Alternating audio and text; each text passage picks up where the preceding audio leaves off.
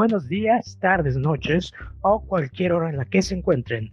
Bienvenidos a otro episodio de Alex y Sánchez, el proyecto HUM 3.0. Así es, estamos estamos Aquí es cuando Julio hace esos soniditos que Ah, hace sí. 3.0, 3. punto y luego el cero. sí, haz ¿Qué tal mi dramatización? Perfecto, de hecho, cuando le hiciste, me imaginé a Julio, pero como un moped y agitando las manos, así. Oye, eso me acaba de dar una idea excelente. Perfecto, me, me agrada la idea. Este, Mopeds del proyecto HUM 3.0. Mm, ujú. te dije, yo Deberíamos hacerlo. Fui a, mm, al, al- ¿cómo se llama? Al Museo de la Imagen y el Movimiento en Queens, ya tiene mucho tiempo, am, pero haz de cuenta que ahí puedes usar moped, o sea, te, te dan un moped, obviamente ahorita no se puede porque el COVID, tú sabes, pero Claro. había, había un moped que podías llegar y lo agarrabas y lo manipulabas y es bien divertido. Y aparte, también había otra parte donde podías hacer tu propio moped. Claro, no para llevártelo, sino solo como una mesa para jugar. Y sí, es bien divertido. De hecho, me han dado ganas de comprar uno, porque no tiene mucho que vi. Creo que vi en un canal de TikTok un tipo que está obsesionado con, con las marionetas y, y que hace puros videos con mopeds. O bueno, no mopeds, con marionetas. Y dije, ah, quiero uno. Qué genial, deberíamos hacerlo. Debería ser nuestra nueva imagen ya que No manches. nunca la cambiamos. ¿Te imaginas? Deberíamos, este, en vez de hacer un programa así eh, eh, con nosotros hablando, este, tenemos a los moped y, y los mo- mo- movemos y manipulamos. Sería bien divertido. Estaría increíble. De veras hay que hacerlo, hay que considerarlo. Ya, Bueno. hay, hay que ahorrar. Estoy seguro que mm, hay lugares donde ve- venden o puedes customizar un moped. Porque ya lo, Ah, ya sí lo- puede ser. ya lo googleé el otro día. O sea, no fui a profundidad, pero recuerdo que encontré un lugar donde decía este que hacía, te hacían el moped que quisieras. Y dije, ah, debería hacerlo. Excelente, excelente. Y si no, también estamos olvidando las habilidades eh, de costurera de mi madre. Tal vez podamos pedirle Oye, ayuda. no manches, sí. Se Saludos, madre. Saludos, señora Saludos, mamá de Blanquita. Juanma. Este, ah, pero sí, sí, no, no es mala idea. No, no le quere- queremos dar trabajo extra, señora. Es una idea que tuvimos. Pues, Claro que no, no, no. Aparte, obviamente estaría retribuido. Obviamente. Obviamente. Tenemos dinero para pagar, sí. Y si no, Julio puede pagar por todos nosotros, porque, porque es Exacto. funciona esto. Pero Eso y Ah. viven en la misma ciudad aún. obviamente a- le podemos mandar el dinero y él paga. Exactamente. No, Bueno, pero bueno, bien, bienvenidos al programa número 45. Este es un podcast es. en el cual hablamos de películas, videojuegos y a veces un tema al azar como tercer tema. Am, así que sean bienvenidos. Eh, pues ya saben, nosotros, mi nombre es Alex y me acompaña Juan Manuel Carral y Julio Sánchez, que justo ahora está un poco, Indispuesto, digámoslo así. pero ya viene. Exacto, él viene en camino, por eso eh, iniciamos sin él, pero se integrará a lo largo de este programa. Así que bienvenidos. Eh, siempre otra de las curiosidades de nuestro programa eh, es que nos gusta decir curiosidades acerca del número Claro. eh, que coincide con el eh, programa. En este caso, pues hablaremos del número 45. Flash, ya casi llegamos a los 50 programas, ¿cómo ves? Es una locura, nunca, honestamente, nunca creí que llegáramos a tantos programas, am, porque, ho- honestamente, primero porque creí que el mundo sería más responsable y lograrían manejar el COVID de manera responsable, pero eso nunca pasó. Ah, así que sé. eso retrasó eh, eh, pues sí nuestras actividades cotidianas y, y ha permitido que continuemos haciendo este programa a pesar de, de las responsabilidades que tengamos. Es correcto. Pero bueno, mientras eso no suceda, nosotros estaremos aquí semana con semana trayéndoles las noticias eh, más importantes acerca del mundo del entretenimiento en general. y es así como vamos a empezar, Alex, querido Alex, con la primera curiosidad del número 45. y gracias a nuestros amigos de PUDH UNAM, eh, nos enteramos de algo bastante curioso que, que mm, tiene que ver con la presidencia del país mexicano. Claro. Por ejemplo, en 1913, 45 eh, minutos fue la duración más corta de un presidente mexicano. Cuando Pedro Lascurain tomó posesión del cargo y 45 minutos después renunció en favor de Victoriano Huerta. Así que si pensaban que había tomas de posición eh, muy efímeras que duraban días, tomen eso, 45 minutos. Súper rápido, wow. Yo, ¿tú serías un presidente por 45 minutos, Juanma? Si te lo pido. La verdad es que sí.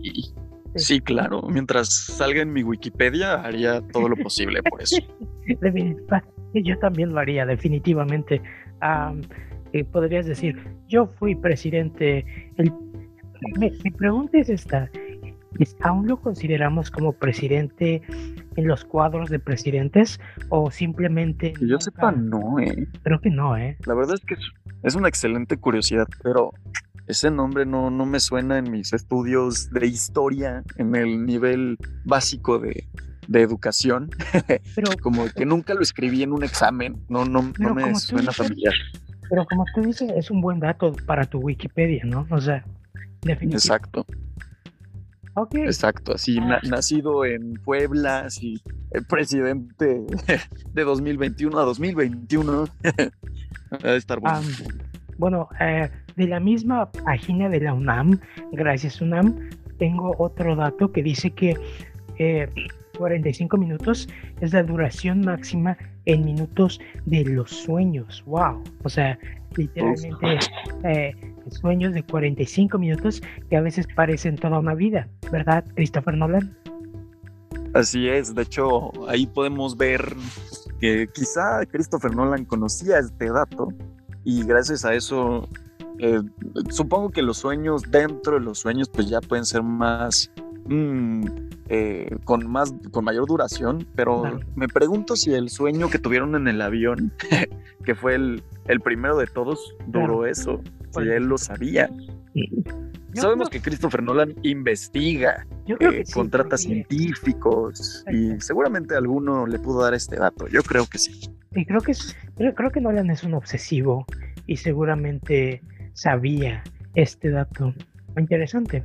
Pero bueno, amigo, otro dato del 45 que nos quieras dar. Ah, por supuesto. Tenemos varios. Voy a dar de una vez el del número atómico.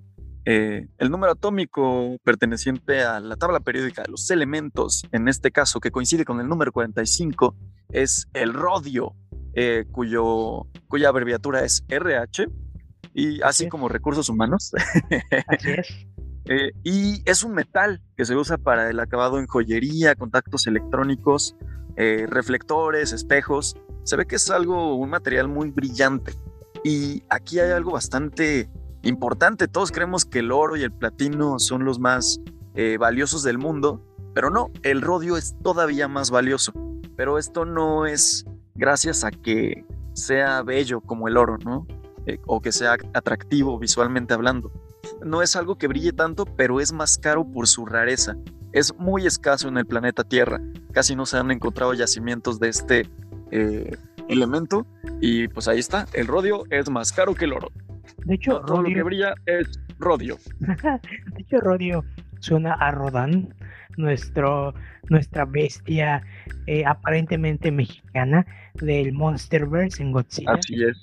de eh, hecho, yo estaba pensando, oye, sí es cierto, sale, sale del, del Popocatépetl. Bueno, ahí en la ficción lo ponen como si fuese una isla ficticia de México, pero sigue siendo el Popocatépetl y esas escenas fueron grabadas en Ciudad de México. De hecho, dato curioso. De hecho, toda la gente se ve súper mexicana, o sea, no hay forma que hayan encontrado tantos extras actores y que los hayan puesto todos juntos aquí. O bueno, podrían, pero creo que sería más complicado. Pero sí, realmente, toda esa escena, las fachadas y todo, se ve se ve súper mexicano. O sea, En, y cuando digo súper mexicano, lo digo en toda la emoción y felicidad del mundo. Es como vi esa escena y dije, sí, sí es. No es una isla. Ya sé. Exactamente. Oye, ¿sabes a qué también me suena Rodion? ¿Recuerdas esa escena muy característica en la primera Star Wars de quien dispara primero? Ya ah, sabemos. Esta escena que ha sido constantemente eh, modificada en las diferentes versiones de la cinta original de 1977. Explicada. Exacto. Este... Pues la especie, la especie de este ser verde llamado Grido que pelea contra Han Solo. Bueno, no pelean, que conversa en el bar de, de Mos Eisley en esta cantina maravillosa eh, es de la especie Rodiano, así se llama. Entonces, no lo sé, tal vez también sean muy, muy valiosos en el universo de Star Wars. Posiblemente. ¿Será, los rodianos. ¿Serán los rodeados hechos de rodio? Mm, puede ser, puede ser. Tal vez el rodio sea verde en ese planeta y por esto ellos lo sean también. Es posible. Así es. Pero bueno, amigos, vamos a comenzar con el programa. Así es. ¿Algo más que quieras agregar? Pues este, 45 minutos, eh, lo que duran los medios tiempos del fútbol. Y una maravillosa curiosidad que nos dio bastante risa es que 45 grados es el, la inclinación perfecta para servir una cerveza en un vaso y que tenga la espuma óptima. Así que ya saben, cuando ven estas postales y fotografías maravillosas de las, de las cervezas que tienen tres dedos de espuma, que según muchos expertos es lo mejor, lo hicieron en una inclinación de 45 grados. Esperemos que todos los baristas que nos estén escuchando eh, lo sepan o lo anoten y si es que no lo sabían, lo empiecen a aplicar. Me pregunto si es lo mismo con un vaso de Coca-Cola, porque no sé si te ha pasado, pero a veces te sirves una Coca-Cola fría y de repente haces espumita y es bien rico porque te la tomas y como que es cierto. efervescente así como y sí, no, de hecho. La efervescencia como que te salpica en la cara y es así como de está perfecta. Hay que buscarlo, hay que buscarlo y aplicarlo. Lo, lo que me estoy preguntando es cómo vamos a medir esa inclinación con tal precisión. Eh, tendremos que recurrir a un dispositivo láser de una de un valor muy alto monetariamente hablando y solamente para probar tu teoría, amigo, que me gusta. deberíamos hacerlo. Lo convertimos en un TikTok, nos volvemos famosos. Uf, vamos a hacerlo y mientras conseguimos, conseguimos esa, ese aparato muy caro de inclinación, de medición de inclinación, vamos a la primera sección, no se vayan y bienvenidos a este programa número 45, el programa del rodio de este podcast semanal. Y vamos, amigo, vamos a la primera sección. Vamos ya. Vamos a la primera sección.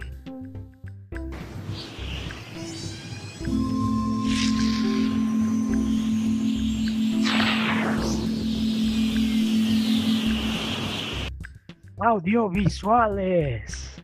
Uh, audiovisuales, donde hablamos obviamente de cosas que involucren el audio y el, y el sonido, iba a decir, y las cosas visuales llámese fotografías o metrajes o cualquier otra cosa que lo involucre.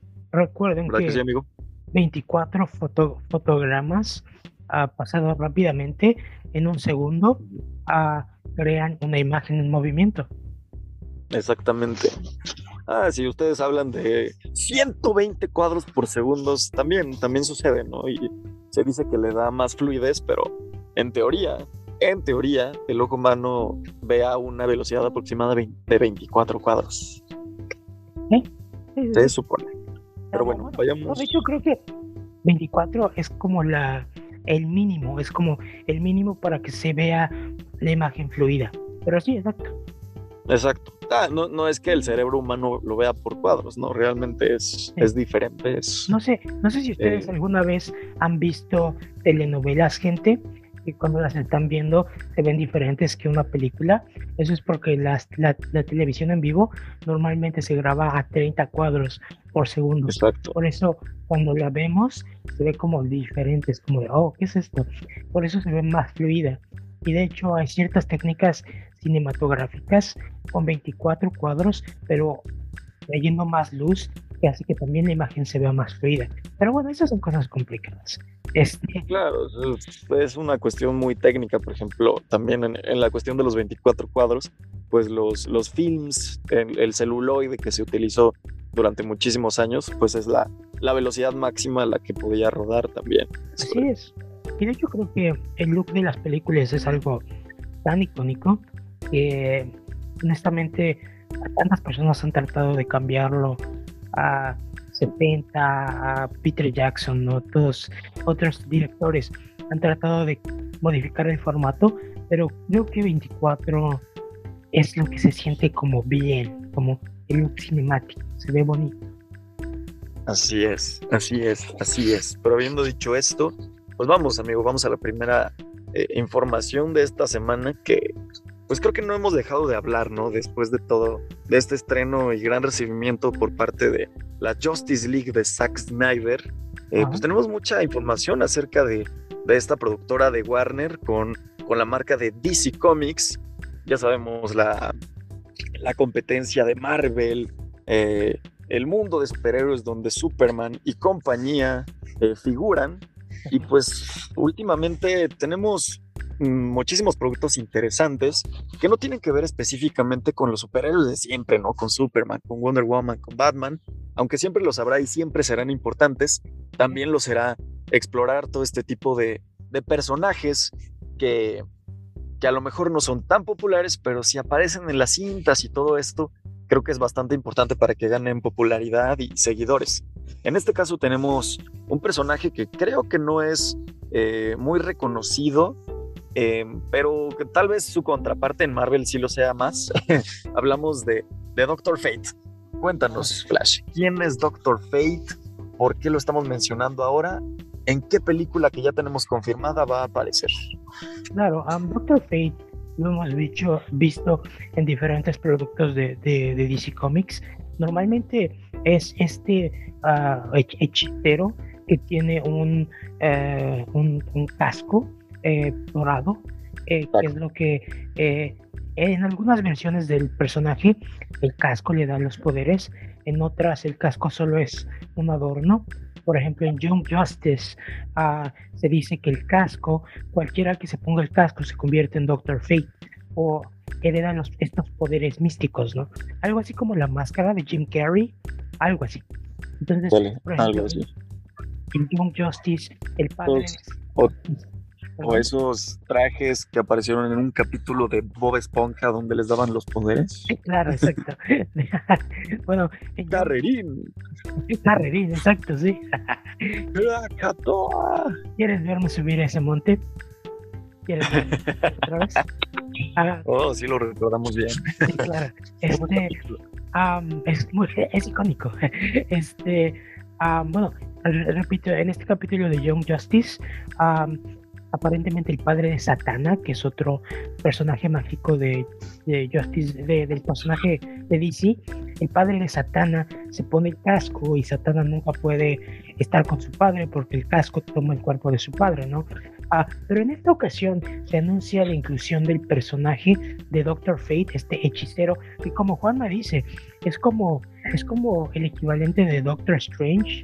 De hecho, se supone que Doctor Fate fue primero, o sea, creo que fue, no sé quién es la copia de quién, pero en este caso creo que ambos están inspirados por magos y magia y todas estas cosas, ¿no? Exacto. de hecho, prácticamente todos los superhéroes, todos los personajes tienen a su contraparte y, y, la separación y de cuál fue primero es, es mínima.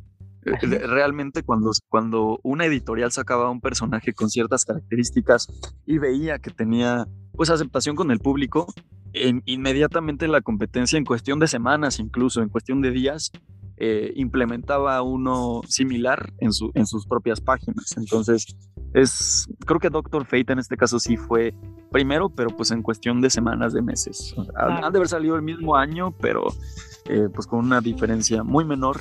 Y aunque sí, pues está el tema de la hechicería, de incluso, inclusive la importancia del tiempo en sus poderes, em, pues son, tienen, creo que estos sí tienen personalidades bastante diferentes, aunque, y, looks aparte.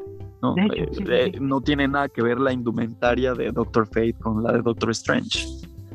Y como, como ya sabemos, uh, la película de Black Adam, protagonizada por La Roca, va a explorar a la una Liga de la Justicia previa a la Liga de la Justicia. Es, creo que es la Liga o la Justa. Ah, ya, ya, se me olvidó.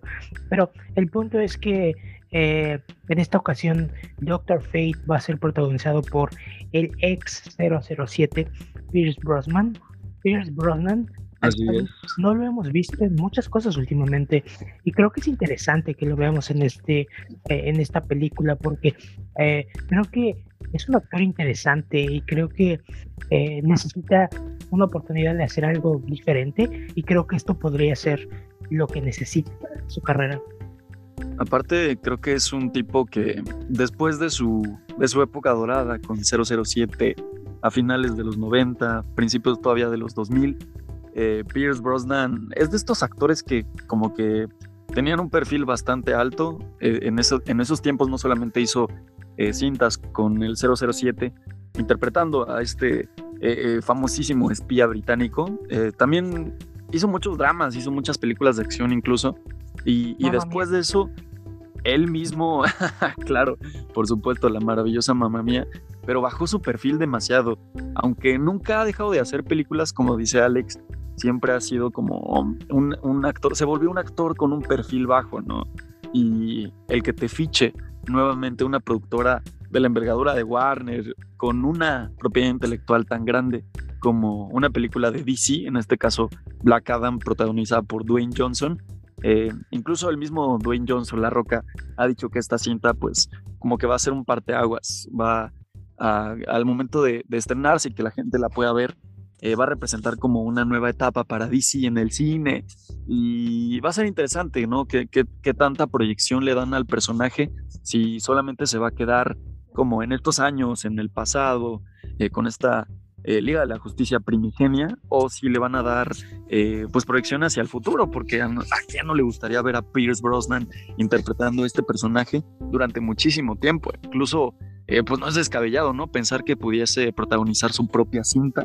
Creo que la gente eh, la acogería eh, bastante bien y, pues el tener ahí a, alguien tan parecido a, a Benedict Cumberbatch, inglés, Em, que ha protagonizado otros personajes ingleses eh, bastante famosos. En, el caso de Benedict, pues es eh, Sherlock, y en el caso de, de Pierce es eh, James Bond. Entonces, creo que sus perfiles, aunque sus edades sí distan un poco, em, pueden ser, pueden interpretar a dos grandes personajes, ¿no? Y ya me imagino ahí la cantidad de metas y de chistes al respecto ¿no? de estos dos magos que tienen eh, poderes muy similares y que, y que bueno, pues ahí, ahí los vamos a tener. Pierce Brosnan, eh, confirmado como Doctor Fate en la película de Black Adam Flash. Así es, de hecho, esta semana tuvimos ciertos cambios en DC, dos proyectos cancelados, ah, lo cual fue la película de New Gods de Ava, Ava Uberbay, Uberbay, perdón, perdón si lo pronuncié mal, es esta directora que fue nominada a, al Oscar por mejor película por la película Selma hace unos, hace creo como 10 años. ella iba a ser la directora y la otra película cancelada de DC fue la película producida por James Wan que se iba a hacer sobre uh, estos, estas criaturas de Aquaman. Ajá, el, acantilado este, de las Marías, el trecho de las Marías. El trecho, ajá, el trecho, claro, gracias amigo. Eh, el trecho, sí. Esa película también fue cancelada esta semana debido a cambios que están habiendo en, en, la estructura de DC, ¿no? Así bueno, ah, perdemos unos, pero cuando también tuvimos el tráiler de, de Suicide Squad. Eh, Dos trailers, de hecho.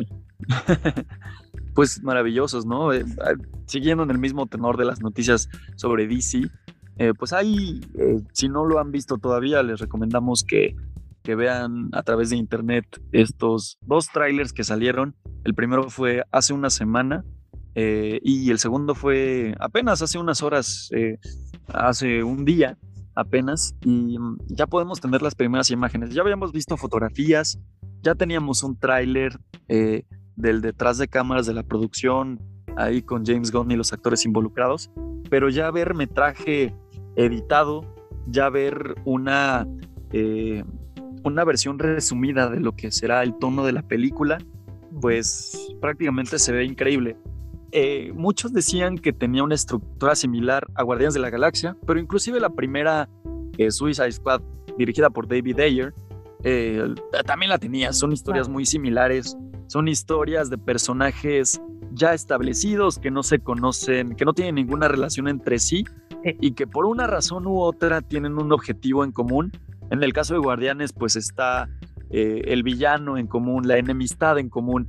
Y en el, en el caso de Suicide Squad, pues todos son eh, reclusos que les dan una oportunidad como para ser medio libres, eh, pero para trabajar juntos, ¿no? Y en, y en este sentido, yo sí puedo ver un poquito tangible el tema de la secuela, no es un reboot totalmente. Y aquí ya me hacen sentido pues la cantidad de respuestas ¿no? que se le hicieron en su tiempo a James Gunn, de que sí iba a ser una secuela, de que sí iba a ser un, un reboot total. Creo que en este caso nos queda claro de que sí es una media secuela. Se van a dar como tintes, referencias a la primera cinta, pero no totalmente. Eh, es creo que en general lo que está haciendo el universo de DC. No es como darle continuidad a este Snyderverse que comenzó con, con El Hombre de Acero en, 2013. Eh, pero sí, sí podemos ver un lavado de cara totalmente. Ahí los ambos trailers te lo dejan saber eh, muy en claro. Es la visión de James Gunn de este grupo de inadaptados superhéroes. es un experto en hacerlo es un experto en, generar lazos entre estos personajes y creo que es lo que más falla de la primera eh, cinta, del primer intento de llevar esta, este grupo de superhéroes que se ha hecho muy popular en los últimos años dentro de los impresos y que dio el salto a, la pantalla grande en 2016. Eh, vamos a tener esta cinta este año. James Gunn la hizo rapidísimo. Eh, esto es positivo porque sabemos que va a trabajar en, más proyectos con DC y también con Marvel, aunque parece que su futuro sí está en DC. Y también creo que es muy importante que The Suicide Squad de 2021 eh, le dé como este nuevo tono. Eh, creo que otras cintas como Birds of Prey lo han intentado. en eh, la clasificación R, la sátira incluso, los grupos de superhéroes desconocidos. Eh, pero sí va a ser bastante importante y creo que James Gunn es la persona indicada si es que DC quisiera quitarse este tono que le dio Snyder, muy oscuro, muy serio, eh, muy de dioses y de, y de mortales, y quizá repositar toda esta imagen del superhéroe en gente común, porque lo que vemos me parece que en, en The Suicide Squad, ah, exceptuando el, papel de Sylvester Stallone con, con King Shark, vemos a personajes muy humanos y creo que eso está bien. No, pero inclusive, inclusive King Shark se ve súper humano. O sea, no humano en el sentido de humanidad, sino humano en el sentido de incómodo y gracioso. de sus manitas. Creo que James Gunn, bueno, ha logrado hacer esto con Rocket y con Groot o sentirte identificado con criaturas no existentes. Y aparentemente uno de los villanos va a ser eh, Starro, que es ah, una estrella gigante que puede controlar la mente de otras personas a través de estos pequeños clones. Eh, va a ser divertido. De hecho, eh, en los datos yo no sabía que Starro tenía un... Bueno, Starro muere en los cómics y que después hay una copia de Starro creada por Batman, se llama Jarro, es un pequeño Robin. O sea, es, es, Jarro cree que es un Robin. Entonces trata de ayudar y, hasta llama a Batman papá. Entonces es otro dato curioso de los cómics. ¿Veremos a Jarro algún día? No lo sé, pero siempre es eh, divertido especular. Ya sé, pero sí, les recomendamos ampliamente que vean este tráiler. Tiene un elenco insuperable, insuperable. Tenemos regresos, obviamente Margot Robbie va a estar ahí, eh, Viola Davis como la lideresa, eh, esta personalidad detrás. También eh, vuelve el actor que hizo a Rick Flag, que en este momento estoy olvidando su nombre. vamos a tener al australiano Jay Jay, que también, Corny, interpretando otra vez al Capitán Boomerang. Y de ahí en fuera todo el elenco es nuevo. Eh, tenemos, obviamente, a Idris Elba, tenemos a Sylvester Stallone, Peter Capaldi. Eh, bueno, no son, son tantos nombres. Eh, obviamente también hay muchísimas nuevas inclusiones y, la cinta se ve increíble. Creo que sí va a ser un, un, un momento muy importante para DC en el cine.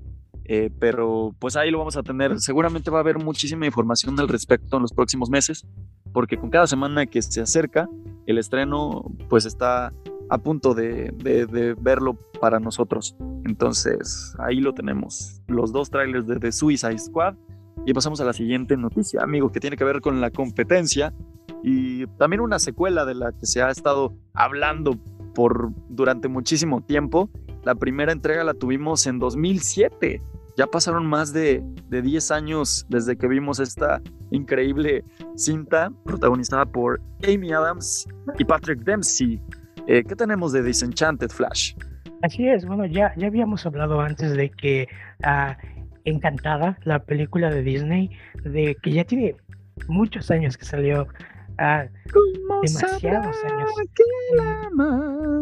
Eh, básicamente, eh, ya habíamos dicho que iba a obtener una secuela para Disney Plus. y el compositor Alan Menken, el cual desarrolló la música para la primera película, uh, dio una entrevista. Y de otro puñado de clásicos como El Rey León, La Sirenita. Bueno, creo que casi todas las, las cintas animadas de Disney tienen su música. De hecho, si quieren saber un poco más sobre Alan Menken, pueden ver eh, el documental adentro de Disney Plus y se llama no puedo creer que olvidé el nombre de este compositor. Es el co-compositor de Alan Menken, que originalmente hizo la música o los, la letra de la música de La Sirenita y otros.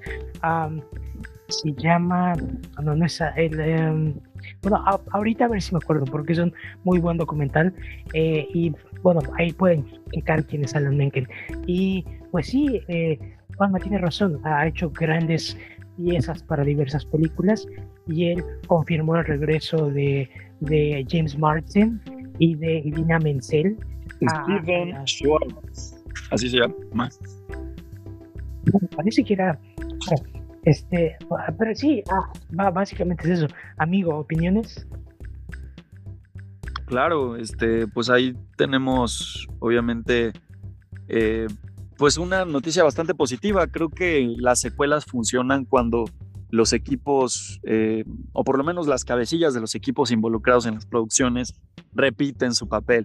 Y en este sentido, eh, de hecho, recuerdo que eh, hubo una modificación en los Oscars de ese año porque Encantada estuvo nominada como cinco veces por la misma película en la misma categoría, porque en ese año hubo muy pocos musicales. Entonces, eh, gracias a ello hubo una modificación en esta regla de los Oscars de aparecer más de una vez.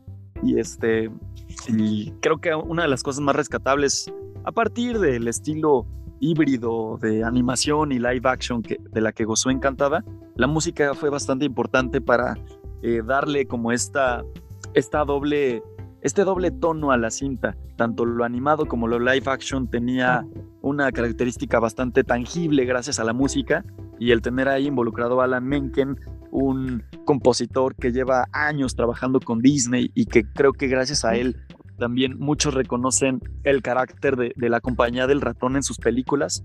Es, es muy importante que esté nuevamente involucrado.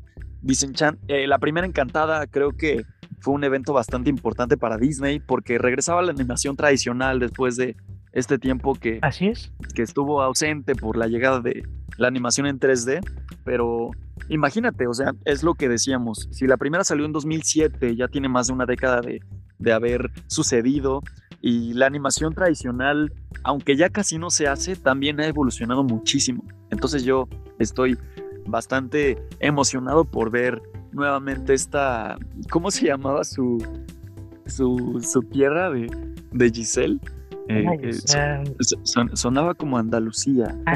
algo así, sí, sí, sí. Andalasia, creo que era Andalasia. Andalasia, sí, claro. Estoy muy emocionado por ver Andalasia. Incluso se, se habla eh, dentro de los rumores que vamos a ver la versión live action de Andalasia y la, eh, o sea, que puedan cambiarse como los roles, ¿no? Ah, todavía no se sabe hacer nada acerca del plot que tendrá la cinta, pero va a ser muy, muy divertido volver a estos personajes eh, y también con el elenco confirmado, ¿no? Vamos a tener ahí a Amy Adams, a, Patrick Dempsey y, al resto del elenco principal, creo que sí está confirmado. Y, genial, ya lo vamos a tener. Ya, ya se está filmando aparentemente, lo cual es sorpresivo. Y si quieren checar el documental del que hablaba, el documental se llama Howard, ah, como el padre de Tony Stark, Howard, y, eh, y ese es muy bueno. Este, y bueno, amigo, ¿qué más tenemos esta semana? Claro, em, hay, un, eh, hay un juego que se hizo bastante popular en los últimos años, eh, no solamente por su dificultad, que creo que es un juego cuando es difícil, eh, siempre se hace como muy popular, ¿no? creo que el, la cuestión de esta de los streams y de los retos, creo que es bastante atractiva para los que para los visores de este tipo de contenido. Y ahí tenemos este título, Ghost of Tsushima, un juego que no solamente destaca por su dificultad, como les decía, también lo hace por su estilo visual, el cual es, es increíble. Si, si no saben a lo, que, a lo que nos estamos refiriendo, es prácticamente una estética de esta japonesa eh, que incluyen eh, como tal en sus, en sus pinturas, con, con letras, con espirales, con colores eh, rojos, eh, aceros, grises, negros. Es una estética muy blancos, obviamente también, muy característica de todo este arte japonés y está muy bien implementado la atmósfera en este juego. Eh, pero el, este, esta noticia la tenemos en la sección de audiovisuales porque se hará un producto audiovisual de esto en el que estará involucrado nuestro amigo Chad, del cual no podemos eh, pronunciar su apellido nunca. es algo así. El otro día escuché a alguien pronunciando su apellido y dije, ah, así se pronuncia, pero se me olvidó. De hecho, ahorita estaba tratando de recordarlo. Yo puedo hacerlo. y, al momento de, intentarlo, creo que no lo, no lo hemos conseguido. Pero sí, o sea, prácticamente es como ver John Wick con esta estética. Entonces, imagínense la emoción que, que nos generó pues leer esta noticia, esta confirmación y, pues demonios, o sea, ¿qué tengo que hacer para que ella salga? Aparte, pues obviamente Chad tiene a su equipo eh, pues muy bien establecido desde que está trabajando en esta franquicia de John Wick y pues incluso se habla de que Keanu Reeves pueda estar involucrado. ¿Tú qué dices, amigo? Y es bastante interesante. De hecho, yo había planeado comprar el juego por mucho tiempo, pero no lo había hecho porque eh, no había encontrado una oferta y todo eso, ¿no? Y en, en, el momento en el que se anunció la película dije, este es el momento, ¿no? Este, eh, lo compré y es bastante interesante. De hecho, uh, lo contrasté un poco porque el juego está fuertemente inspirado por las películas de Akira Kurosawa y es uno de los eh, realizadores japoneses más importantes de, de, la historia de, de cine. básicamente lo que hice fue que en HBO Max están varias de las películas de Kurosawa, así que vi, hasta ahora he visto solo dos y media. y estoy tratando de acompañar las películas con el juego y son muy buenas. Ah, no tienes idea qué, qué, tan buenas son. De hecho, estaba viendo este clásico que se llama Rashomon, no, Rashomon me parece, el cual originó estos episodios de, de series y de películas en las cuales eh, se habla de un caso en el que diferentes personas tienen una versión diferente de algo. O sea, como el episodio de Drake y Josh, donde todos hablan del incidente. Exacto. Entonces, aparentemente, esta película es la que popularizó ese tipo de episodios y películas. Eh, de hecho, le llaman, cada vez que hacen un episodio similar, una película similar, le dicen que hicieron un, un Roshamon, debido a que de ahí viene el término de, de la película. Vi Roshamon y es muy buena. De hecho, tiene técnicas ah, de, dirección y de movimiento de cámara, estoy seguro que son mejores que la de muchos, de, la de muchos directores actuales, ¿no? Y al mismo tiempo comencé a, a jugar Ghost of, uh, Ghost of Tsushima Y sí, básicamente sigue esta línea de, del samurái y de eh, el, código de, de, de estos eh, de este grupo que, que, existió en Japón, ¿no? Es, es muy muy bueno. Eh, obviamente el juego quizá no se acerca tanto como quisieran a Kurosawa, porque Kurosawa realmente ocupa encuadres súper interesantes y yo eso es lo que quiero ver ahora porque a mezclar Kurosawa con Ghost of Tsushima y Chad creo que Chad puede traer todo esto cinemático que, convertiría Ghost of Tsushima en realmente una secuela espiritual de la obra de Kurosawa. Exactamente. Sí, algo que, traiga estos, eh, estos, todos estos elementos que acabas de mencionar, que Kurosawa es un tipo que ha eh, referenciado y que ha inspirado a muchísimos eh, realizadores contemporáneos como Tarantino, por ejemplo, que siempre lo, lo referencia, incluso el, mismo George Lucas y toda esta estética samurai hizo que creara Star Wars. Ah, y, creo que el cine de Kurosawa no es tan difícil de consumir. De hecho, en, tiempos normales, en cinetecas y así, es de los ciclos más, eh, más organizados, los ciclos de cine de Kurosawa y de su cine. Entonces creo que va a ser importante eh, si es que queremos disfrutar óptimamente de este proyecto cinematográfico que, se acaba de confirmar, eh, pues el, revisitar, ¿no? jugar Ghost of Tsushima, ver el cine de Kurosawa, ver las películas de John Wick, para esperarnos eh, e imaginarnos todo esto condensado, licuado, para darnos el producto que, que promete ser esta adaptación cinematográfica de Ghost of Tsushima Flash. Estamos muy emocionados, creo que tiene a las personas correctas y pues nada más a esperar las, confirmaciones por parte del elenco. Creo que el director de fotografía va a ser también muy importante para este proyecto. Eh, ojalá tengamos a las mejores personas trabajando en él para que sea una joya de la, de la cinematografía y, y esperar tener esta secuela espiritual del cine de este gran realizador japonés. Sí, así es, amigo. ¿Qué más tenemos este en Pues hablando de no no quitándonos de este tema japonés, que en este caso es demasiado chino. Eh, eh, todavía estamos en el en el auge, ¿no? de del primer gran estreno que hay después del tema sanitario, de la contingencia, de la cuarentena y del COVID-19. Eh, hablamos de Godzilla vs. Kong, que ha sido pues un éxito mundial total por parte de la crítica, por parte del público. Eh, también le ha ido bastante bien en taquilla, inclusive con estas salas eh, disminuidas en su capacidad total. Eh, también ha tenido muy buenas ventas en HBO Max, o por lo menos eso se dice hasta el momento. Así es. Y es un éxito totalmente. Este crossover de los dos titanes más representativos en el cine, tanto Kong eh, como Godzilla, pues finalmente chocan en este eh, evento cinematográfico que creo que lo hace con bastante éxito en todos los sentidos. Tenemos, tenemos una buena historia, tenemos visuales bastante impresionantes y tenemos algo que funciona, ¿no? Eh, son estos dos kaijus peleando por un por una razón que no necesita más explicaciones que es ser el, el, el alfa superior eh, obviamente vamos a hablar más al respecto de esta cinta, eh, a ver si en una tercera sección, algún especial, porque creo que hay muchas cosas de, las cuales comentar. Pero bueno, Adam Wingard es un director que creo que tuvo su mejor momento en Kong vs. Godzilla, pero no ha sido lo único que ha hecho en el cine.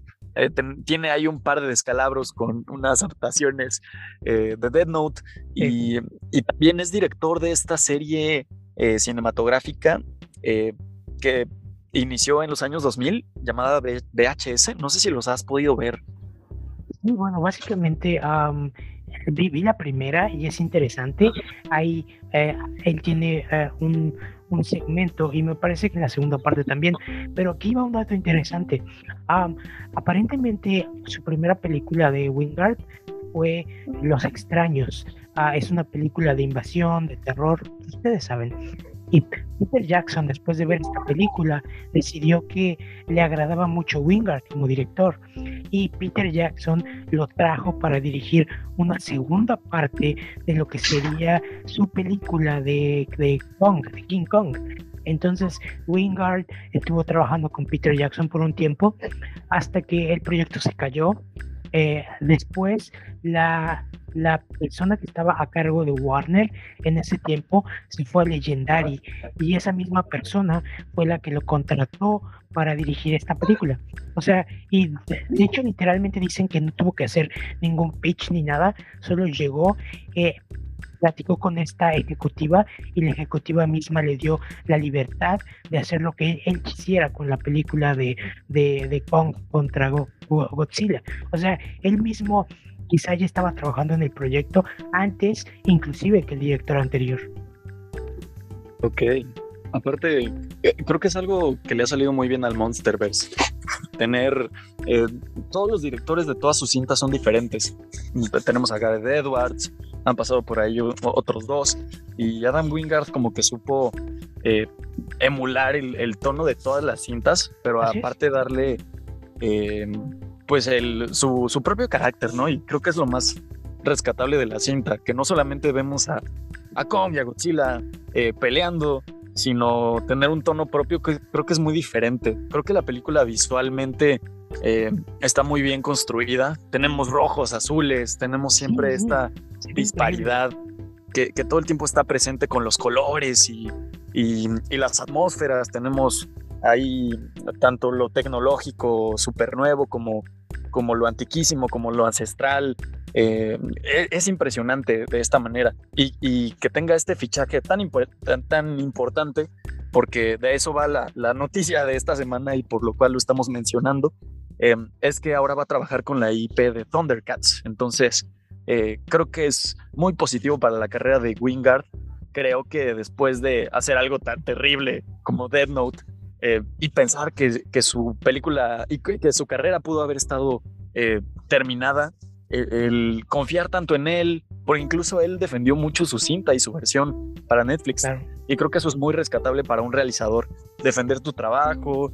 Eh, no solamente es omitir los comentarios negativos, ¿no? Creo que es que volverlos constructivos y, y hacerte una carrera de por medio y que esté trabajando con cosas tan importantes como Godzilla, como Kong, y en este caso Thundercats, pues creo que eh, es bastante positivo para su carrera y creo que es un realizador del cual tenemos que estar pendientes para el futuro. Y bueno, ya tenemos a Julio de regreso. Bienvenido, Julio Sánchez. Hola, ¿cómo están? Eres un eh, dinos la amigo, te estuvimos extrañando en estos minutos. Yo también. Dinos la verdad. Es que me levanto muy tarde. Eres un moped. Y ahora tienes, tienes que decir la, la, este, la curiosidad del número 45 y el fútbol, los minutos. ¿Sabes por ah, qué son 45? ¿Por qué son 45? Qué buena pregunta, ¿no? Nunca me la había hecho y nunca la he investigado. Y nunca he revisado. Eh, hace no mucho compré un libro, un libro muy grande sobre la historia del fútbol en Inglaterra. Lo voy a revisar. Está en inglés y por eso no le he dedicado mucho tiempo. Porque a mí no saber hablar inglés, pero este, lo, voy a checar. De seguro ahí viene algo de información, pero es cierto, no, no había tomado en cuenta por qué son 45 minutos. En, en, el, en otros deportes sé más o menos por qué el tiempo. El, por ejemplo, por qué son cuartos en la NFL o en la NBA, que es por la exigencia y demás, que además son minutos que se cortan por diferentes faltas y jugadas. Pero en el fútbol no, nunca me había preguntado por qué eran 45. Claro. Pero bueno. Ahí lo tenemos. Una curiosidad más del número 45 que está Ah, no, no, no. No, no soy moped. No soy un moped. todos, todos Tengo la boca grande y gesticulo mucho, pero no soy un moped. De hecho, Tal vez, estábamos, diciendo que sería cool que hiciéramos unas marionetas de nosotros. Un personaje solo con marionetas. Hay que hacer un Vamos a hacerlo. Sí. Hay que hacerlo. Hay que encontrar. Así es. Va, amigo, ¿tenemos alguna otra noticia? Sí, sí, claro, claro que sí, tenemos una noticia. Eh, también ya saben que si son nacidos escuchas de este programa, sabrán que eh, hablamos en ocasiones muy repetidas a lo largo de las entregas acerca de los eh, cineastas, directores que más nos parecen interesantes, que más nos gustan, que, que sabemos que, que, es digno de, de seguirles la trayectoria. Y pues, ¿cuántas veces no hemos mencionado a Ryan Johnson en este programa? El director de el polémico episodio 8 de, la franquicia galáctica Star Wars. Em, que en este caso hemos dicho que tiene bastantes proyectos en, puerta y, una de sus propiedades eh, más exitosas en los últimos años. Tiene pocas cintas, pero eh, Looper, Star Wars Episodio 8, creo que Knives Out, que en español se tradujo como Entre Navajas y Secretos, aquella cinta a la encuentra el ladrón o descubre quién mató a no sé quién. este género de película. de Club. Exactamente, es como la versión este, cinematográfica de Club con un elenco de primera, con Daniel Craig y Ana de Armas y un elenco extraordinario. Em, pues fue una cinta que fue muy bien recibida por la crítica y que tuvo una taquilla pues bastante aceptable, ¿no? Em, muchas veces se habló de, secuelas. Em, esta información nunca estuvo confirmada por parte del estudio, pero ya tenemos a alguien que ha pujado y que ha apostado por la, por la IP y se trata ni más ni menos que de Netflix. Netflix hizo un trato con Ryan Johnson para trabajar en secuelas. Eh, se habla de secuelas, así es, en plural. y no solamente la segunda parte está confirmada, también se habla de una tercera, quizá de una cuarta, y, creo que es importante. Netflix eh, creo que le falta como em, una franquicia de películas, estamos hablando de películas, si bien en, las series lo hace muy bien con las continuaciones, creo que no lo ha hecho con las películas.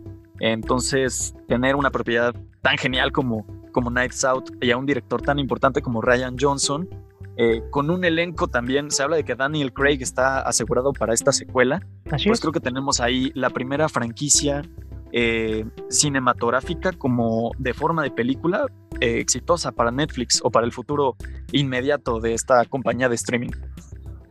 Sí, básicamente Knives Out fue nominada al Oscar hace un, dos años, me parece. Y creo que eso es lo que Netflix sigue buscando, contenido que lo siga impulsando a, las premiaciones. Y bueno, pues eh, teniendo a Daniel Craig y bueno, teniendo dos películas, porque aparentemente los dos guiones ya están terminados, se terminaron durante la cuarentena y pues teniendo ya los dos guiones ah, y teniendo la serie de Ryan Johnson que en la que está trabajando, creo que Ryan Johnson va a estar muy ocupado en los siguientes dos, tres años. Eh, Julio, ¿qué opinas? Eh, a mí lo, lo, que me encantó fue la reacción del grupo de redes sociales de Knives Out, porque supieron comunicar con mucha gracia el hecho de que ya van a tener nuevas películas y de que Netflix les va a, les va a quitar el control de todas sus redes, porque así es Netflix. Eh, me encantó el, el, Twitter de este, cuando te enteras que tiene secuelas en Netflix, pero sabes que te van a quitar la cuenta. y, y, creo que Knives Out es una, es una gran película y, y, creo que desde que se ve el personaje de Daniel Craig, eh, este investigador británico, eh, como que este lado no tan James, James Bond, ¿no? sino que más Sherlock Holmes, creo que te, el personaje solito te da como para que pueda tener muchas más historias, ¿no?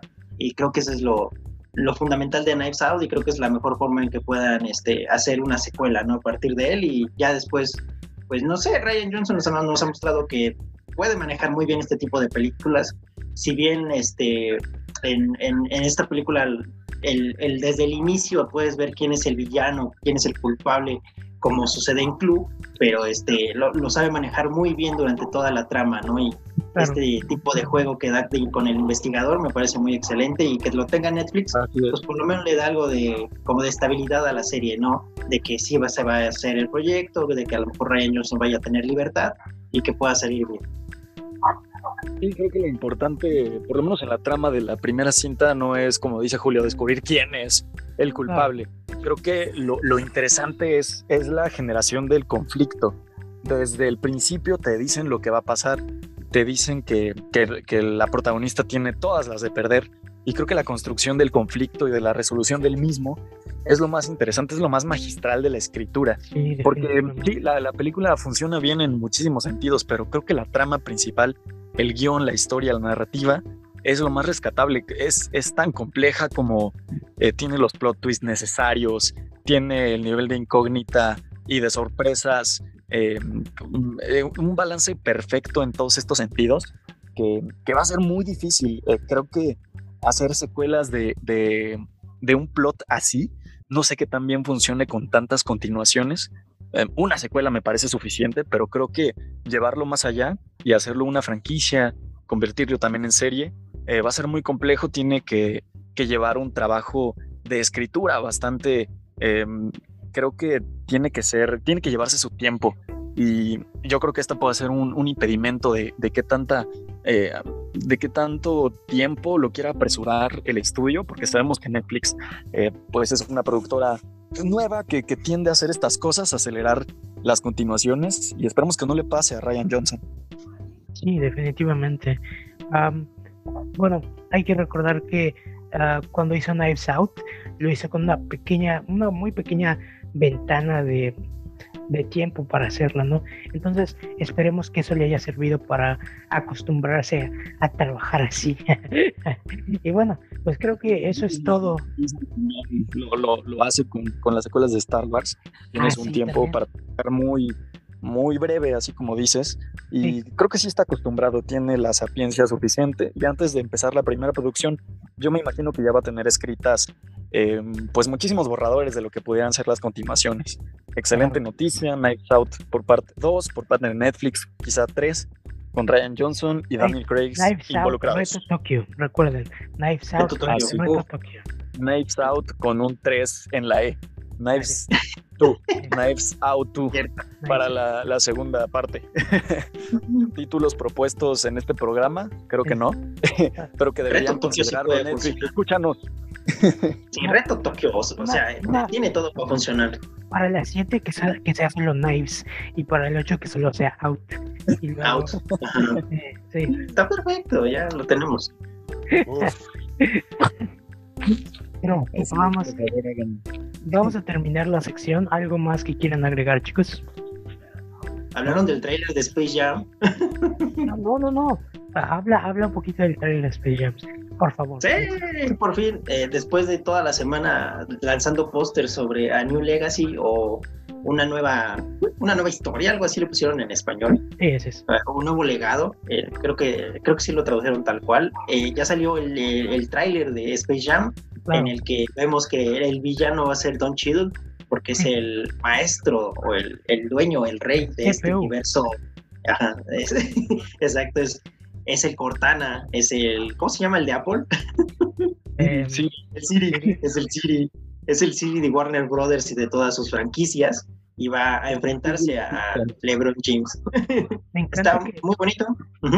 dicen, en el tráiler hay un, hay un frame donde salen los tipos de la naranja mecánica cerca del simio, el de, del simio de Odisea Espacial 2001 y todo el mundo puso un screenshot y puso Odisea Espacial junto con el simio, justo como Kubrick lo hubiera querido.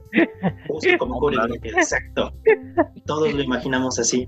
Eh, es lo que se ve más impresionante y, la forma en que lo vayan a meter, ¿no? Eh, aunque todos pensaban que el juego iba a ser contra elementos de otras películas, al parecer solamente van a ser como los espectadores, pero en el viaje de LeBron James para el juego, se ve que es donde van a tener algo de relevancia, ¿no? Por lo menos. Entonces, a ver qué es lo que pasa con esta película. De hecho, pudimos ver cuando va bajando a la Tierra, o bueno, la tierra de los Looney Tunes, podemos ver el mundo de Game of Thrones y el mundo de. No recuerdo qué más. Y dije, espera, ¿están poniendo el mundo de Game of Thrones en una película para niños?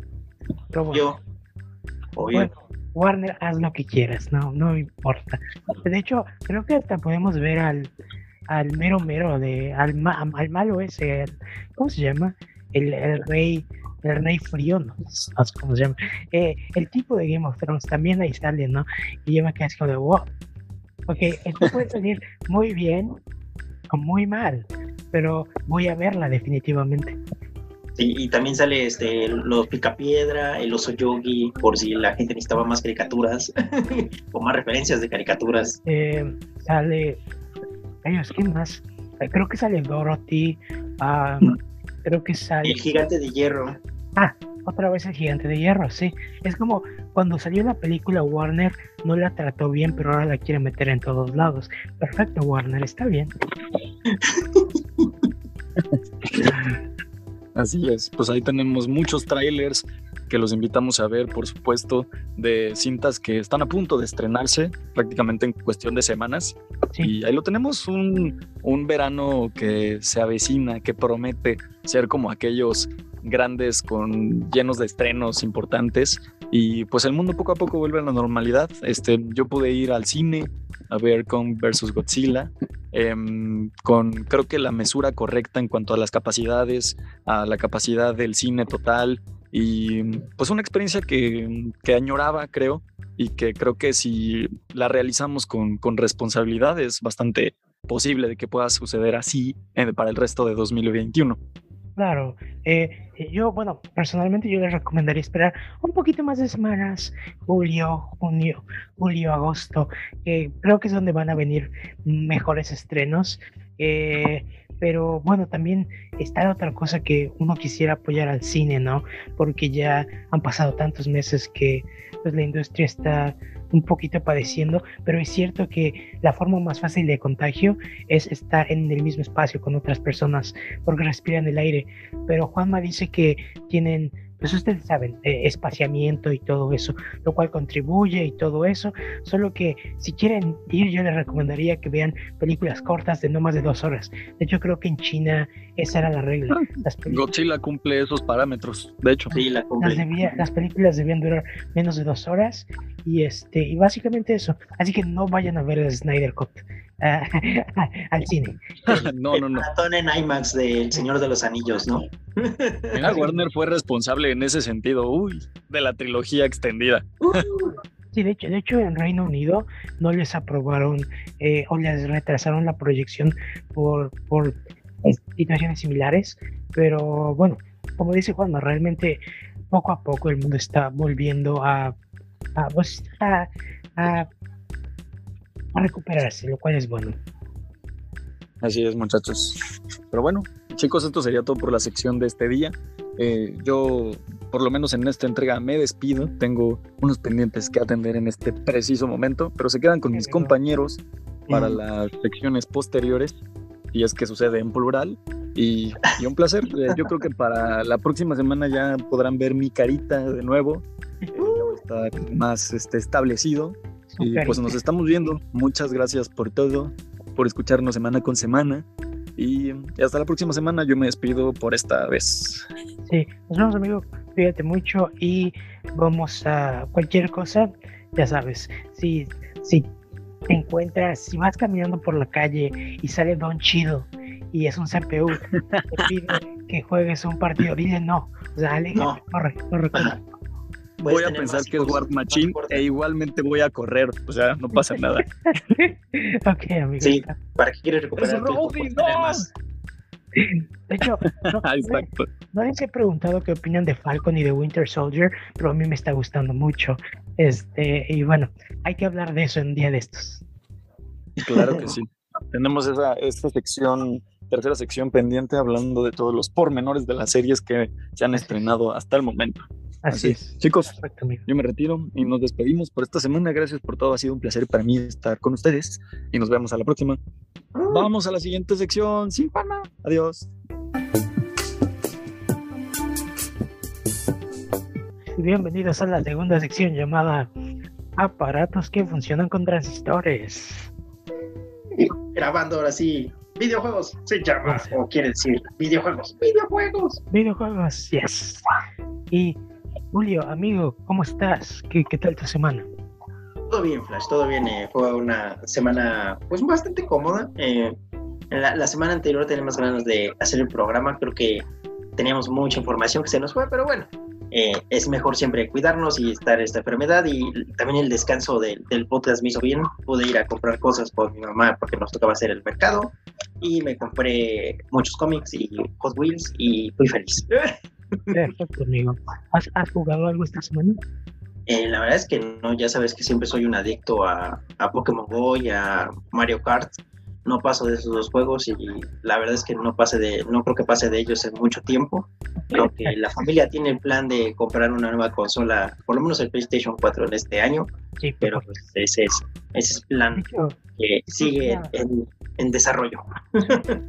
Porque honestamente varios juegos siguen saliendo para PlayStation 4. y tiene muchas cosas interesantes. Pero bueno. Eh, sí, y aunque este, si bien el precio de la consola no ha bajado, el, el de los videojuegos sí. Eh, ya es más fácil encontrar títulos muy buenos de PlayStation que ya están inclusive en versiones Greatest Hits o grandes éxitos, que esos son de precios máximos de 400, 500 pesos, o cuando son promociones son los primeros que lanzan en, en descuento, ¿no? Entonces, por ese sentido, creo que sí ya por lo menos es más barato, ¿no? La cosa es conseguir la consola, que es así, sigue estando en 10 mil pesos o, más, dependiendo del paquete que, que compres, ¿no? Y recuerda para, para recuerda tú y nuestros nuestras escuchas que pueden adquirir los juegos de Play at Home de PlayStation. Play at Home, claro. Ahorita están. y Horizon, Horizon Zero Dawn va a salir eh, a mediados de abril. Entonces, si están a punto de comprar una consola, eh, bueno, pues adquieran hagan una cuenta, adquieran estos juegos y cuando salga o cuando tengan su consola, finalmente podrán ah, pues, tener ya juegos, ¿no? Exactamente. Y ya que mencionamos a PlayStation, ¿por qué no vamos a cambiar un poquito el orden de las noticias que teníamos y hablemos primero de ella? Y es que aprovechando que estamos hablando de PlayStation, una noticia que salió durante la semana es que sus tiendas digitales van a empezar a cerrar por lo menos para sus consolas más antiguas. Y estamos hablando del PSP y del PlayStation 3 aunque en estas consolas ya llevan bastante tiempo de que dejaron de producirse, eh, tanto en Japón como en el resto del mundo, no dejaban de tener sus servicios en línea. Eh, había muchos juegos que los seguían en activo, eh, de las tiendas podías seguir comprando. Yo que tengo un PlayStation 3, siempre que entras, te, inclusive te muestra ofertas, aunque haya muchos juegos que no sean para ya para Play 3, pero se las sigue mostrando, te sigue dando como actualizaciones, ¿no? Y ahora ya después de varios años ya por fin van a cerrar, lo cual no es, tampoco es una sorpresa, son consolas que ya están en desuso, que ya es muy complicado este, pues encontrarles inclusive hasta repuestos a veces, y es el cambio generacional normal, ¿no? Eh, sabemos que ya hay muy poca gente que tiene este tipo de consolas o que las sigue teniendo solamente por algunos juegos, pero es el paso evolutivo normal, ¿no? Y, eso no significa que tampoco tu consola vaya a dejar de servir, solamente que ya no vas a poder comprar algunos títulos de manera digital. Así es. básicamente, todos los títulos que ya, adquiriste uh, pasan a formar parte de la, de la tienda legado o legacy en la cual vas a poder siguiendo descargar varios de tus títulos. Lo único que no vas a poder hacer es comprar nuevos. Ah, esto afectó mucho a PlayStation Vita porque en Japón el Vita era, un, era aún una de las consolas más populares. De hecho, Japón fue el único mercado en el cual el Vita fue un super éxito y aún tenía varios títulos en desarrollo. Varios de ellos tuvieron que ser Ah, bueno, algunos de ellos tuvieron que ser cancelados debido a esta pronta, inesperada noticia que sacó PlayStation. Y pues sí, es, es un poco triste para estas desarrolladoras, pero eh, bueno, para los que ya tienen juegos para Vita u otra consola, repito, los van a poder seguir descargando. La única cosa es que no van a poder eh, como tal comprar nuevos títulos, ¿no? Sí, el, PlayStation Vita que, como lo dices, no creo que era un juego que también como que se adelantó tantito a su tiempo. Eh, era una revolución muy fuerte del PSP. Eh, tenía demasiados cambios y creo que la gente nunca se pudo adaptar a ella, ¿no? Y, eh, inclusive las pocas veces que yo por lo menos lo pude este, tener o así en tiendas que lo pude probar, como que sentía algo demasiado, ¿no? no Como que era algo todavía muy fuerte como para ya tenerlo en las manos, ¿no? los sensores que tenía de, de movimiento, los controles y demás, ¿no? Pero bueno, eh, es, es, normal que en mercados más tecnológicos como puede ser Japón este tipo de cosas funcionen y son, los, son los que terminan sufriendo por esta noticia, ¿no? Y es siempre, ¿no? Prefieres este, eh, ver el mercado global que ver los mercados locales, ¿no? Y creo que también por eso PlayStation también decidió, decidió cerrar la tienda. Sí, bueno, amigo, ¿qué otra noticia tenemos hoy? Eh, vamos a nuestra segunda noticia, que era nuestra noticia principal, es de los premios BAFTA, que es esta reconocida Academia de las Artes y Visuales del Reino Unido. Eh, no sé cómo son sus siglas en inglés, pero eso es básicamente lo que significa BAFTA, la Academia eh, de las Artes, que como sabemos tiene los premios más importantes también del lado europeo, ¿no? Si los Óscares son reconocidos por el estatus que te da si ganas uno de ellos, el ganar el BAFTA es lo mismo en España, digo este en España, en toda Europa, ¿no? Es como lo más grande y dentro de sus categorías, eh, desde el 2004 tiene una para los videojuegos, una entrega especial para ellos, al ser también una Academia de las Artes, y en la edición de este año tuvo grandes sorpresas, comenzando con Hades, que es uno de los juegos favoritos de Flash, que ya lo compró en su versión física, que se llevó el juego del año. Sí, de hecho, eh, es un pequeño juego que es sumamente adictivo. es sorprendente, sobre todo cuántas líneas de diálogo tiene, porque realmente ocurre que a veces escuchas la misma línea dos veces, pero siempre tiene como cambios. Eh, y no solo cambios, a veces tiene palabras de más, palabras de menos, a veces son líneas totalmente diferentes. creo que no recuerdo uh, cuánto diálogo habían grabado, pero cuando lo leí me quedé así como de, wow, no puedo creer que hayan grabado tanto diálogo. y repito, es un, le llaman un juego de rogue, uh, like, a rogue like, a rogue like game que es como de escape, o sea, y que se repite una y otra vez, mueres, empiezas, mueres, empiezas otra vez, pero cada vez que mueres, ganas experiencia o lo que quieras, y la segunda vez que tratas de escapar es aún más fácil, por así decirlo, ¿no? Hades, eh, en ese sentido, tiene personajes bastante interesantes, inclusive cuando solo es 2D y diálogo. tiene arcos eh, tiene diferentes arcos eh, para sus personajes. Dentro de los personajes que hay en el juego, tienes a Hades, tienes a, Nix, tienes a el mismo Aquiles, tienes a, Meg, tienes muchísimos personajes que tienen su propia historia y conforme interactúas con ellos vas descubriendo su historia, pero aun cuando acabas con su historia, después de eso aún tienen más líneas de diálogo y dices, ¿cuándo acaba esto? ¿Es, ¿Tiene fin acaso? Es muy interesante. Y de hecho, no sé, a veces cuando lo jugaba tendía a imaginar la historia y sería una muy buena película. Ah, y si yo hiciera una, la película de Hades, acabaría en la primera vez que escapas del inframundo y luego acabaría con un pequeño este epílogo en donde él sigue tratando de escapar. Lo cual, porque nunca acaba, nunca acaba. Nunca acaba, exacto. y la versión física, Alex, ¿qué te pareció que es? ¿Qué te parece que es lo que trae de, de más para, para, la consola de Nintendo Switch? Ah, déjame alcanzarla. La versión física, pues, es un plus, básicamente. Pero. Ah, ahí está. Ya la tiré. Mirando cosas. Esa es otra, una de las formas en que podría llamarse la biografía de Flash. La, versión física básicamente está bonita. Eh, trae adentro el juego, es ese, y trae el soundtrack, que no lo voy a poner porque aún no lo, aún no lo canjeo, no es este. Eh, oh, es digital. Sí, es digital, lo puedes descargar y luego tiene este librito chiquito donde tiene los personajes uh, del juego. Perfecto, qué buen arte. Básicamente no es nada súper increíble, pero oye, es... Eh, increíble. Está bien bonito. Está bonito, sí. Básicamente eso, y trae, perdón, trae el juego, el cual es uno de los mejores juegos que he jugado. Entonces, vale totalmente la pena y si no lo han comprado aún, esta es la mejor oportunidad que tienen de comprarlo. Exacto.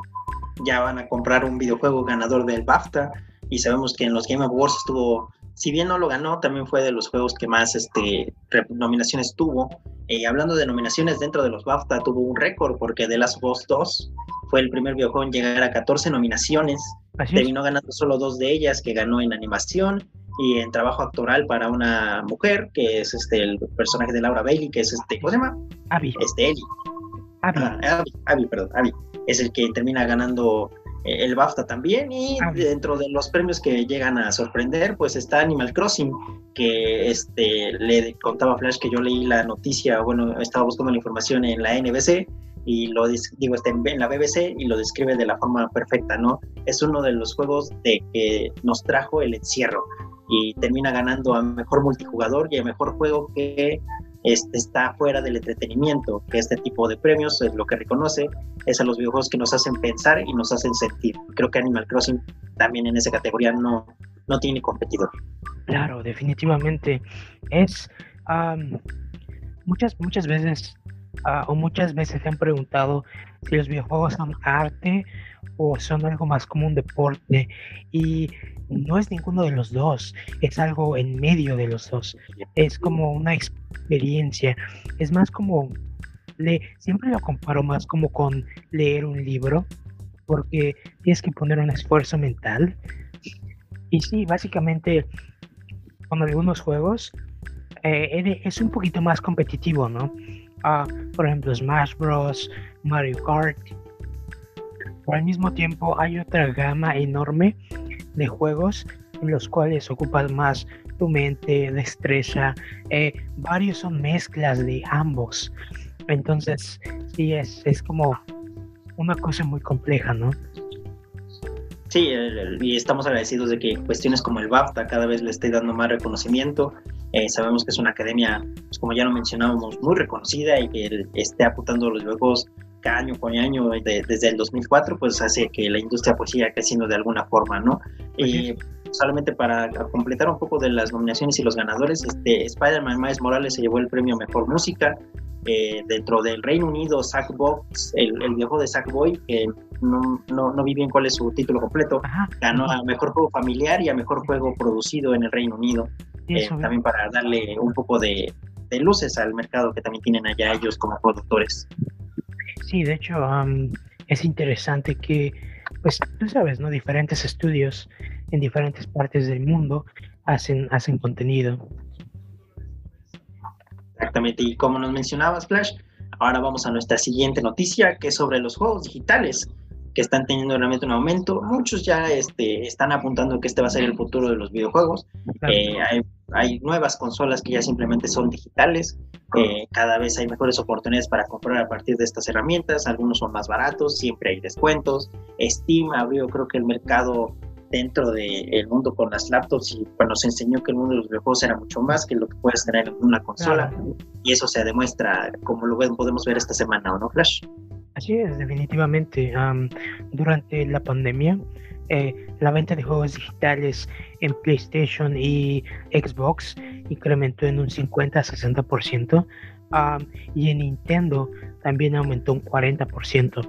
Eh, muchos dicen que esto muestra eh, bueno, que esta era la tendencia y la, la pandemia lo único que hizo fue acelerar la tendencia, pero muchos otros dicen que realmente aún hay una gran cantidad de personas que prefieren juegos físicos y que simplemente el hecho de la pandemia lo que hizo fue imposibilitarlos a adquirirlos por esos medios y que esperan que el mercado físico se estabilice el próximo año. Ah, yo puedo decir que me cuento entre esos, ah, porque realmente tú lo viste, tú lo viviste conmigo con The Last of Us. Fue como de, oh, van a cerrar GameStop, entonces no voy a tener el juego, entonces, ¿qué voy a hacer? Y al final lo compré digital. Y después lo que ocurrió fue que siempre se abrieron GameStop, pero aún así no iba a ir a hacer fila a GameStop en, medio de la pandemia y no lo hice y tiempo después lo que ocurrió fue que compré otros dos juegos en digital totalmente, eh, que fue de Final Fantasy y otro juego que también los compré solo digital. Y también viene la facilidad de lo digital, ¿no? A Juanma le contaba hace rato que el otro día quería jugar Super Mario uh, Paper, no, Mario Paper, no, Mario de Origami King pero mm. estaba en su caja y me dio flojera sacarlo y ponerlo en la consola y jugué otra cosa. Entonces, eh, una cosa, rápido, o sea, es la facilidad de ahorrar, ahorrar tiempo, estoy loco, este, pero ahorrar tiempo, eh, en tener un juego digital. En ese momento, creo que para muchos es un plus, ¿no? Definitivamente es uno, por eso es uno de los saltos que espera tener el mercado y lo vemos con la nueva generación de consolas, no por nada PlayStation y Microsoft apuntaron a tener consolas 100% digitales, ¿no? El hecho de que ya no tengas que tener tu disco, que como dices, a lo mejor no es mucho esfuerzo, pero realmente levantarte por el, el, empaque, sacar el disco y demás, pues para algunas personas sí puede ser un, conflicto. Y eh, creo que también, eh, como, como, ha pasado en, como ha pasado en ciertos o en casi todos los mercados, ¿no? Eh, aunque la evolución digital siga, las cuestiones tradicionalistas pues se mantienen, ¿no? salió el MP3, pero eso no significa que el CD o que el cassette estén arruinados. Inclusive actualmente estamos viendo el resurgimiento del vinil como una reproducción de música. Tenemos Netflix dominando el mercado desde hace como tres años o más, pero aún así los cines siguen teniendo impulsos y aunque la pandemia los afectó, siguen estando presentes, ¿no? Y eso también pasa con los videojuegos, ¿no? no aunque muchos estén apostando a lo digital, hay muchos también que siguen esperando a que salgan en las tiendas, a ir a comprar a un Planet, a cualquier tienda donde haya videojuegos y comprarlos de manera física, ¿no? Es simplemente lo, la discusión que siempre va a tener este tipo de mercado. Tengo una pregunta. Eh, ¿Qué sabes sobre, bueno, esto es lo que yo sé, no está en la lista, pero esta semana uh, el juego de MLB producido por Sony anunció que iba a salir gratis en Game Pass y es producido por Sony. Entonces muchos estaban, muchos detractores decían que eh, como si el juego había sido producido por Sony, uh, estaba gratis en Xbox Game Pass. Bueno, en parte porque hubo un pago de parte de Microsoft.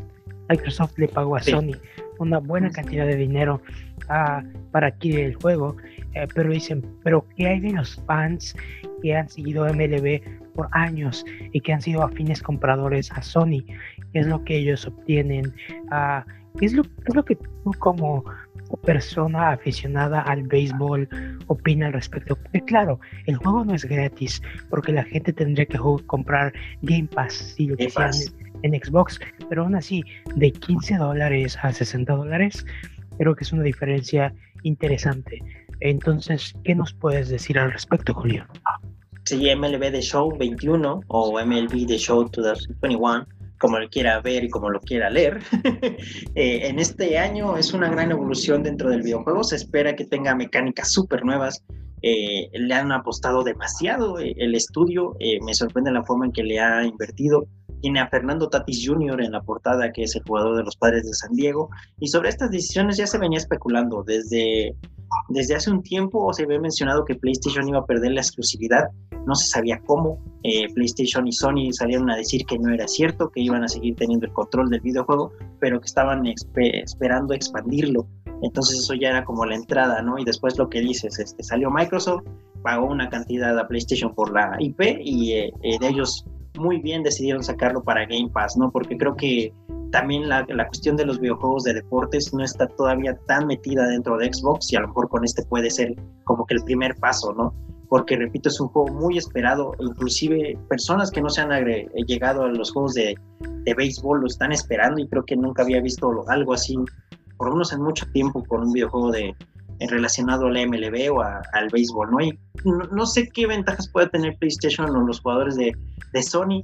Eh, hay que decir que también era de esas exclusivas que tal vez no le, no le hacían tanto caso el mercado, que era como de, bueno, es exclusivo, pero no, no es como el gran atractivo, ¿no? Y creo que esto simplemente está ayudando a que se expanda más, ¿no?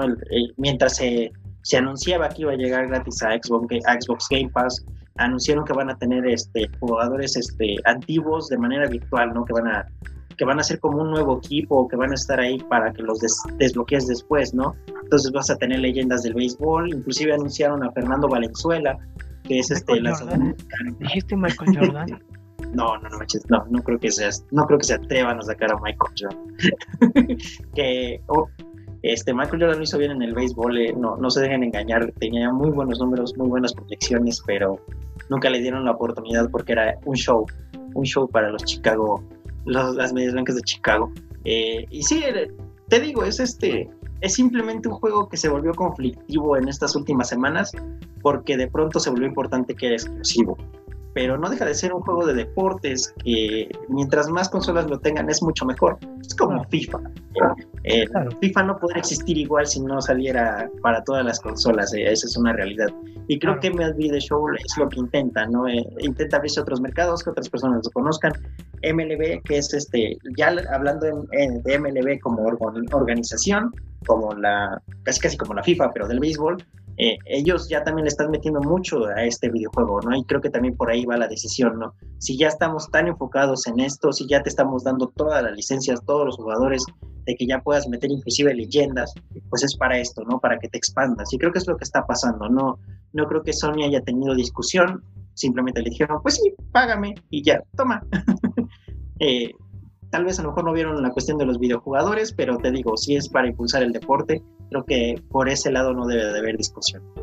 No, definitivamente creo que los juegos de deportes en, últimos años he descubierto, o bueno, he entendido que son sumamente interesantes debido al azar, puntuaciones, de hecho inclusive los mismos juegos de mesa.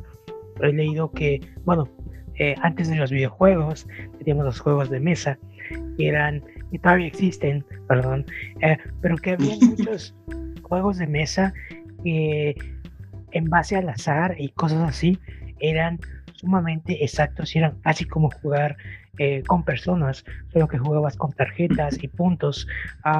recuerdo que había un juego de un juego de béisbol, no recuerdo el título, lo escuché en un podcast con no sé si recuerdan a este actor de Mad Men, Rick, Rick Sommer.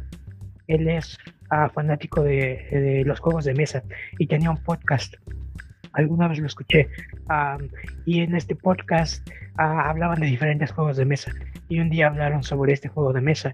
Que básicamente, debido al dado, el dado era como significaba diferentes cosas.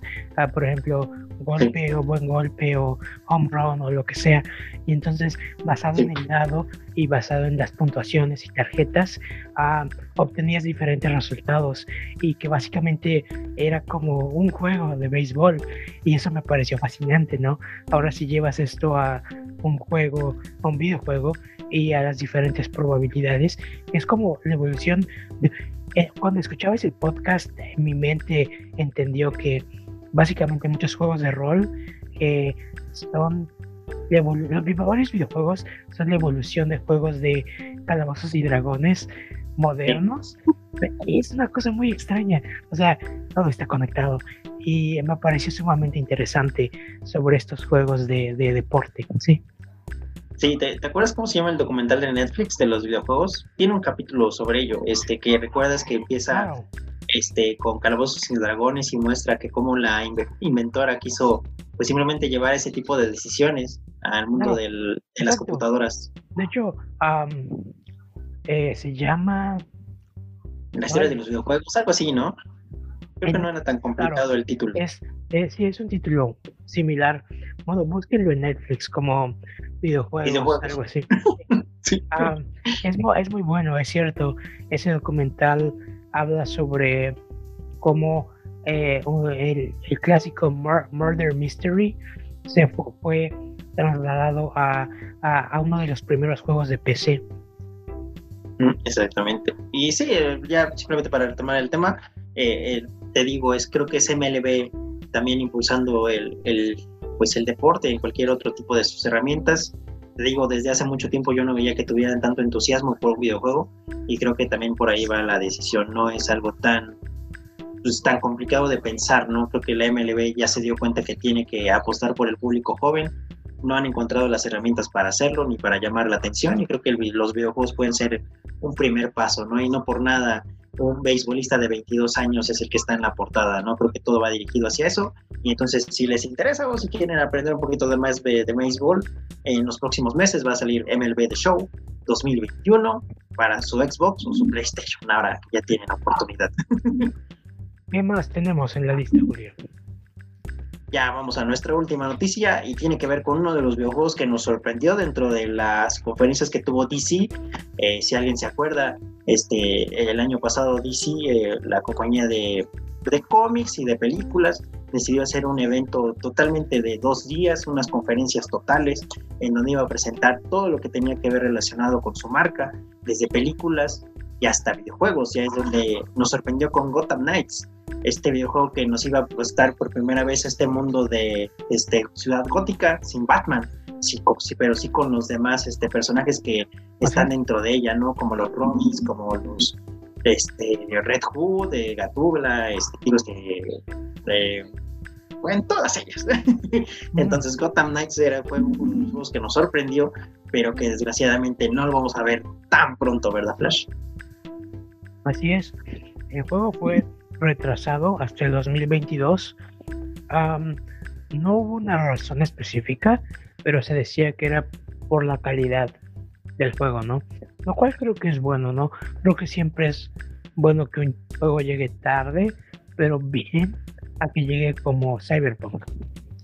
Sí, creo que el, ejemplo, el ejemplo Cyberpunk determinó dar a la industria una nueva como cachetada en la, en la cara diciendo, espérate, ¿no? No importa cuánto tiempo tengas que esperar para que tu juego tenga calidad, hazlo, espérate, porque esto es lo que puede pasar y te puede arruinar de muchas formas. Y es muy triste porque inclusive yo tenía ganas de jugarlo por Keanu Reeves y ahora creo que tiene una muy mala reputación. De hecho, el otro día lo vi en 30 dólares y pero, me dije, lo compro y luego dije, no, creo que creo que hay cosas que valen más la pena justo ahora.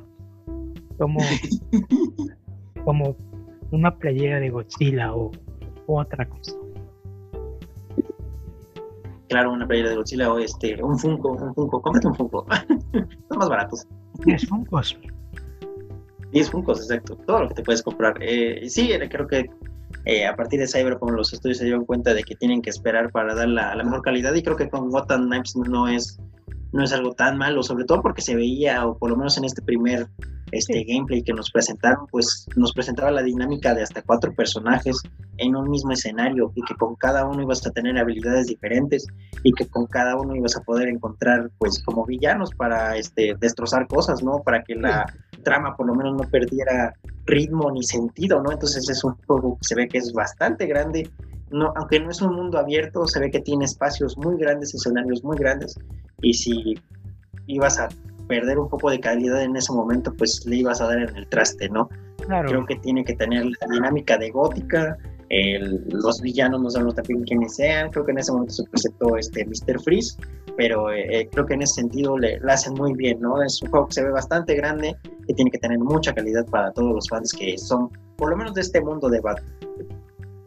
Sí, creo que creo que es un juego sobre los Robins más que nada y es emocionante eh, que, le, que le metan calidad, está perfecto y hay que esperar un poquito más, ¿no? Ya, eso es todo. Exactamente. 2022 con Gotham Knights y hemos llegado al final de nuestra sección Flash. Así es, amigo. Pues, pues sí, va básicamente algo que quieras agregar. Em, de videojuegos, no, la verdad es que no se me ocurre. Este, juegan lo que quieren jugar este, aprovechen descuentos, no sé, compren. Eh, ¿Quieres que terminemos el programa aquí o, se te ocurre algo más? Porque no se me ocurre nada más de, momento, pero quizá a ti sí. Mm, tal vez sí, pero no, creo que mejor demos espacio a respiro a nuestros bonitos escuchas y demos por terminado el programa del día de hoy creo que lo hicimos bastante bien. Tuvimos a Juanma en la primera mitad, después llegué yo porque me levanté realmente tarde. y, mi mamá no estaba en casa para levantarme y ese es un problema siempre. Mi despertador humano cuando está ausente, pues peor para mí. y creo que es un gran problema, Flash, que podemos darle término aquí y ya. Perfecto, amigo. Vuelve a dormir, descansa otro ratito. bueno, básicamente, gente, cuídense mucho, sigan, sigan las medidas ah, de salud, eh, usen cubrebocas, eh, no estén en espacios cerrados con mucha gente y básicamente eso, ya saben, lo, lo de siempre. Exactamente, no dejen de cuidarse, este, vean todas las series que están y todo el contenido, vean The Winter Soldier porque es como una película de Marvel, mucha, mucha acción sin que nada realmente pase, entonces eh, no importa en qué capítulo le tiren, van a ver algo increíble y ya. Cuídense mucho. hay que, hay que seguir hablando de eso la, la próxima semana. De hecho, la, esta semana la escena con, con, con Sharon Carter creo que estuvo muy, muy buena. Fue como un capítulo de Misión Imposible. Probablemente, Muchos golpes, muchas patadas con un solo protagonista. Creo que merecía Sharon Carter este tipo de protagonismo. definitivamente, sí, sí, sí. Pero bueno, nos vamos, amigo. ¿Algo que quieras agregar? Pues simplemente a nombre de Juanma, les agradecemos por estar en este episodio número 45 de no me acuerdo qué número atómico porque no estuve al inicio. Y nos vemos. Muchas gracias. Se me olvidó, perdón, pero sí. Nos vemos. Adiós.